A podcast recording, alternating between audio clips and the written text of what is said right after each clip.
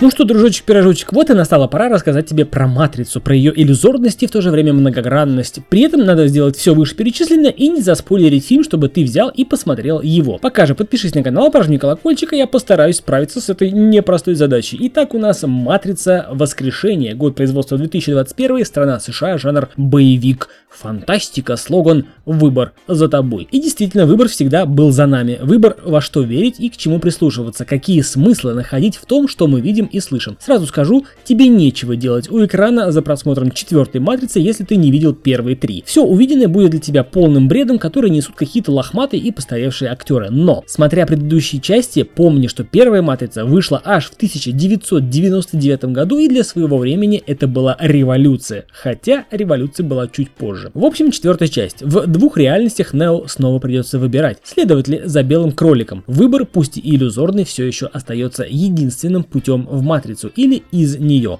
что более опасно, чем когда-либо. Признаюсь честно, не ждал четвертую матрицу. Да, после третьей части оставались вопросы и интересующие моменты, но со временем свыкся с тем, что некоторые вопросы останутся без ответа и продолжал жить дальше. Четвертая часть дает ответы на большинство этих вопросов, но порождает новые. А стоило ли поднимать все это? Стоило ли играть на нотках ностальгии? Смешивая и выливая с экранов на зрителя смесь старой философии про иллюзорность жизни и выбора, про двойственность реальности и про то, что выбора как такового нет. Я, безусловно, рад был увидеть знакомый дуэт на экране кино Киану Ривза и Керри Энн Мосс. Однако огорчило и то, что Лоуренс Фишборн и Хьюго Уивинг не вернулись к своим ролям, хотя вполне могли бы. Вне всяких сомнений, по смыслу фильм получился максимально неоднозначным и было непонятно, речь о предыдущих частях фильма, речь о фильме в русле предыдущих частей или же речь о фильме в реальном мире и о целях его появления. Ведь в самом фильме говорится нам, что фильм а точнее следующую часть игры, сделали бы с главными актерами или без них, поэтому лучше бы сделали с ними. То есть нам в фильме объясняют,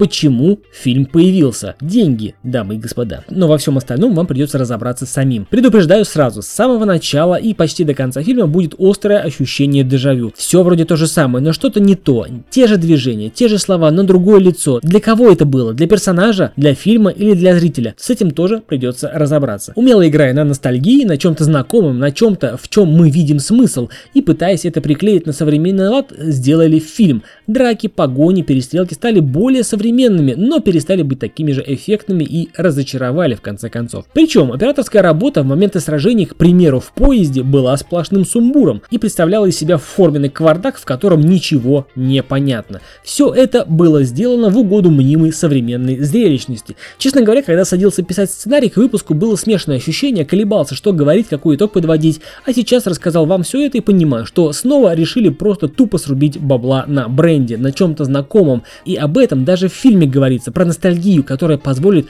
принять нечто новое, более спокойнее. Примеси ностальгических ноток не позволят появиться слишком большому градусу протеста и гнева зрителя. Все это вместе с кучей сюжетных дыр и логических нестыковок делают фильм одноразовым и пустым. В угоду зрелищности и новым якобы технологическим решением пожертвовали самым главным – смыслом и душой фильма. И снова перед вами встает выбор – смотреть или нет. Я посмотрел и понял, что этот фильм на один раз, что нет глубины, которая чувствовалась в предыдущих частях частях. Со временем понимаешь, выбор это только иллюзия. Это был Сан Саныч, подкаст о кино с мнением о фильме «Матрица. Воскрешение». Подпишись на канал, прожми колокольчик. До скорых встреч. Пока.